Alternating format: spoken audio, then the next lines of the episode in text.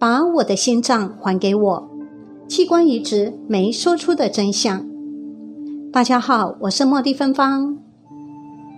一名单亲五岁女童脑部受创，被宣判脑死。其亲舅舅坚持将女童器官捐赠出去，态度坚决，并且强调能捐就捐。没想到移植手术结束后，护理师竟然梦见女童入梦，生气地对她说：“你把我的器官都还给我。”原本这位护理师未放在心上，岂料受女童器官的受赠者们竟然逐一身亡，无一活存。诡异巧合令人不寒而栗。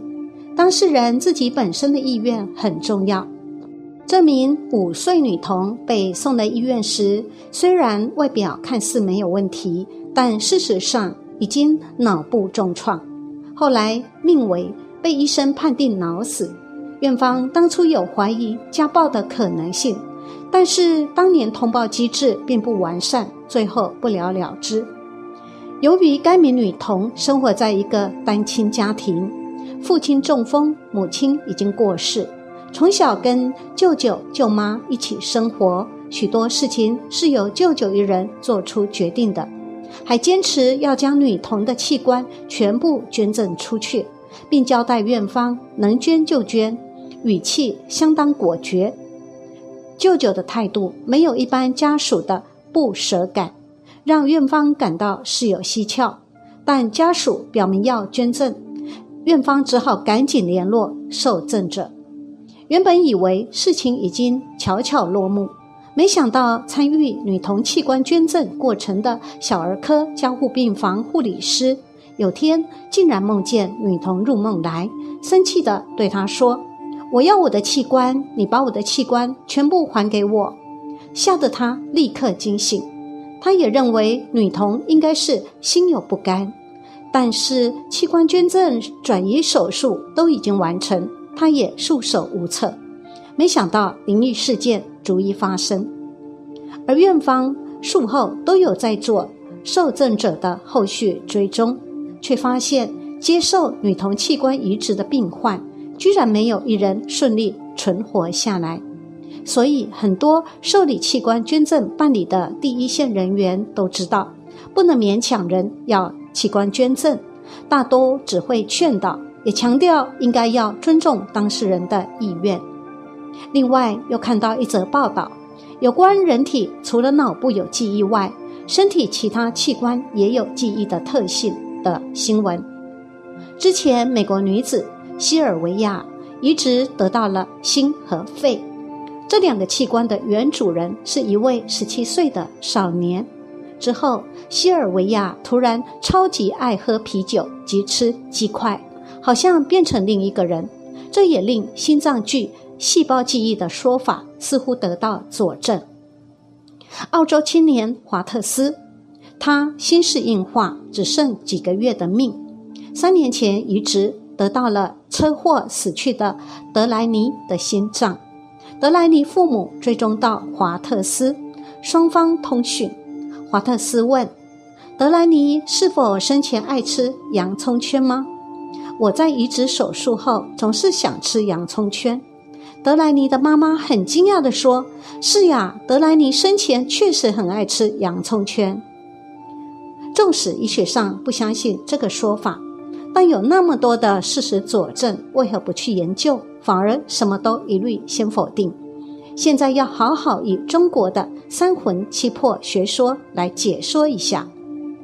三魂七魄中的生魂在死后会留在体内，这个生魂便是阴宅之所以能庇应后人的关键所在。在世时，人所吃所喝都会滋养灵魂，这是一部分的灵魂会伴随着肉身一起成长。是完完全全食入了五脏六腑及每一寸骨肉，可以说身体到处都存在着灵魂。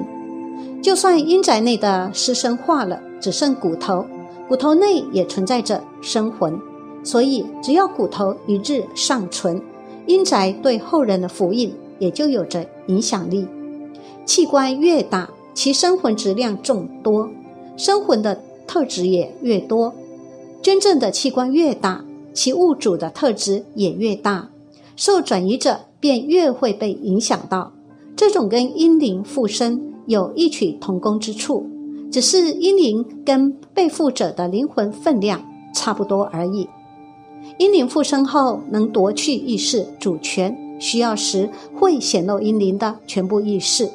而本来的灵魂会变成被困在一个黑暗的世界里，十分无助。理论上，当受捐赠者的灵量大于器官的灵量，只要有心，是可以慢慢抵消器官主人的性格特质。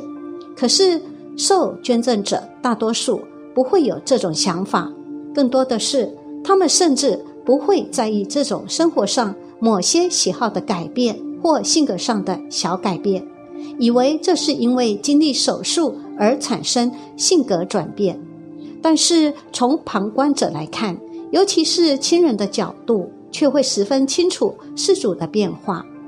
类似这种个案数不胜数，每隔一两年便会登上报纸。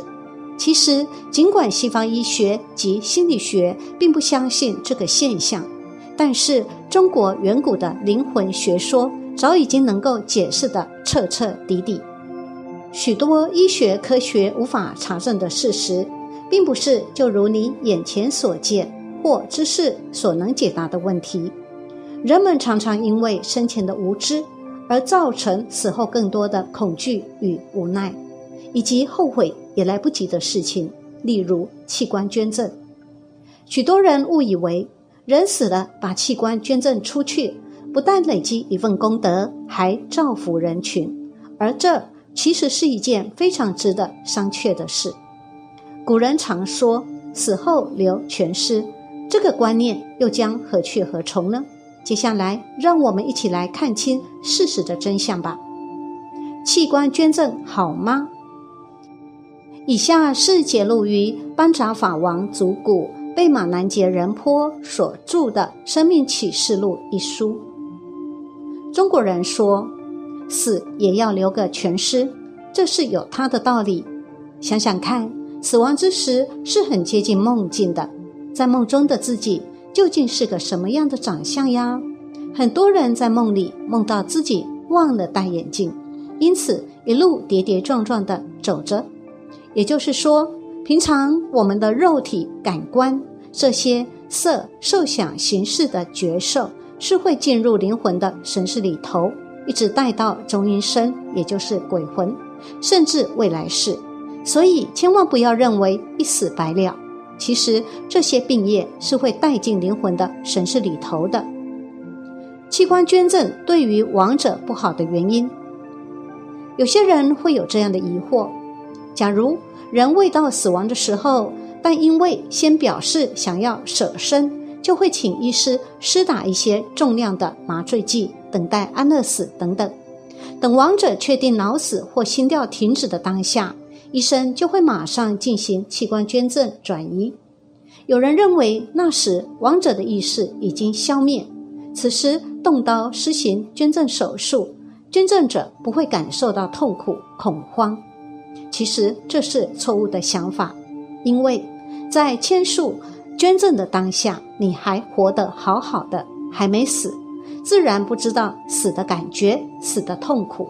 这要等到你送入医院，当你死后，医生帮你动刀解剖时，你就会发现很后悔，为什么当初做出这样的决定？